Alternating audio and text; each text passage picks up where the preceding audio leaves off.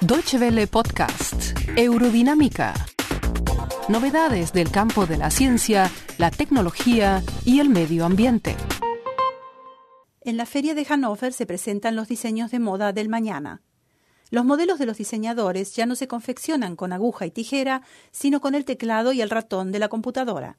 Antes de que la primera máquina de coser haya comenzado a funcionar, ya obtienen una idea muy exacta de cómo será el resultado final. Deutsche Welle estuvo allí y les contamos cómo lo hacen.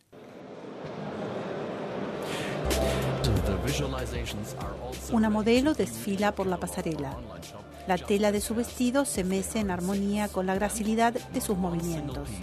Todo parece real, pero no lo es.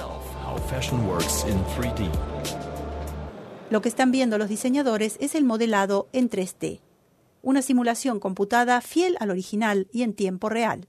En la industria textil, la tijera, la aguja y el maniquí ya pertenecen al pasado. Los diseñadores de moda de hoy crean sus colecciones con el ordenador. Por ejemplo, con el programa que Jörn Kohlhammer del Instituto Fraunhofer de Procesamiento Gráfico de Datos desarrolló en Darmstadt para la compañía Assist. Es un asunto muy complejo porque naturalmente es muy diferente a representar acero o materiales duros. Los textiles tienen una estructura propia y dependiendo de cómo están trabajadas las fibras y de su elasticidad, la tela cae o se estira de forma diferente al moverse.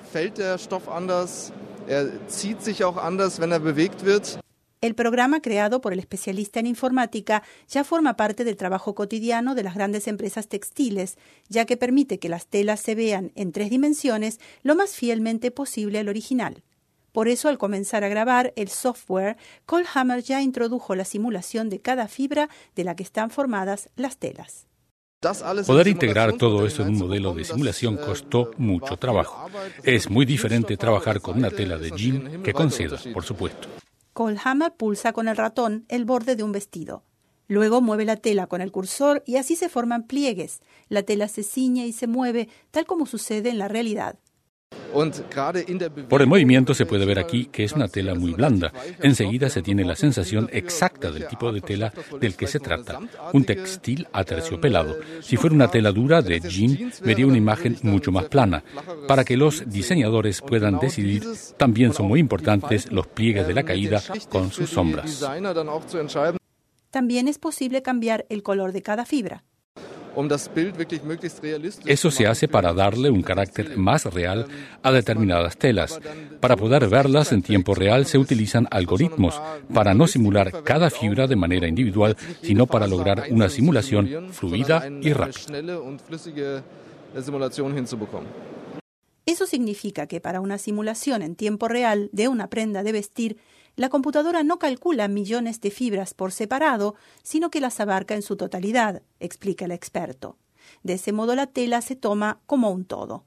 En la práctica, el diseñador trabaja con las telas en la computadora a la manera clásica. Comienza su diseño con el molde.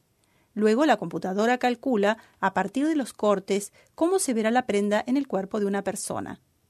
También los clientes pueden coser la tela virtualmente, de modo que en la pantalla surge cada pieza de la prenda sobre un torso virtual, no siempre el de una modelo, sino también con medidas más corrientes. Colhammer toma el ratón y lo desplaza por el molde, uniendo así las diferentes costuras, es decir, que prácticamente cose la tela en la pantalla.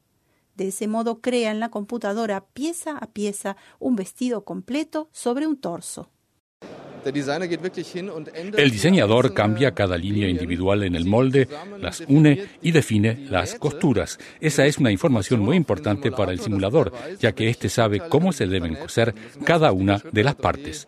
Eso es un paso muy importante en la simulación en tiempo real en 3D. De ese modo se obtiene una tela en movimiento. La tarea de Colhammer no termina, sin embargo, en el diseño de prendas de vestir. Su objetivo es obtener más conocimientos en otras áreas de producción en las que se trabaja con el comportamiento de las fibras. Por ejemplo, se podrían producir piezas industriales a partir de fibras reforzadas, en especial con carbono, fibras de vidrio o viscosa. Es decir, que el programa también podría utilizarse para la simulación en la fabricación de modelos de aviones o barcos o para desarrollar neumáticos más resistentes. Muchas gracias por su atención. Más informaciones sobre nuestros contenidos en nuestra página de internet www.de y en Facebook y Twitter.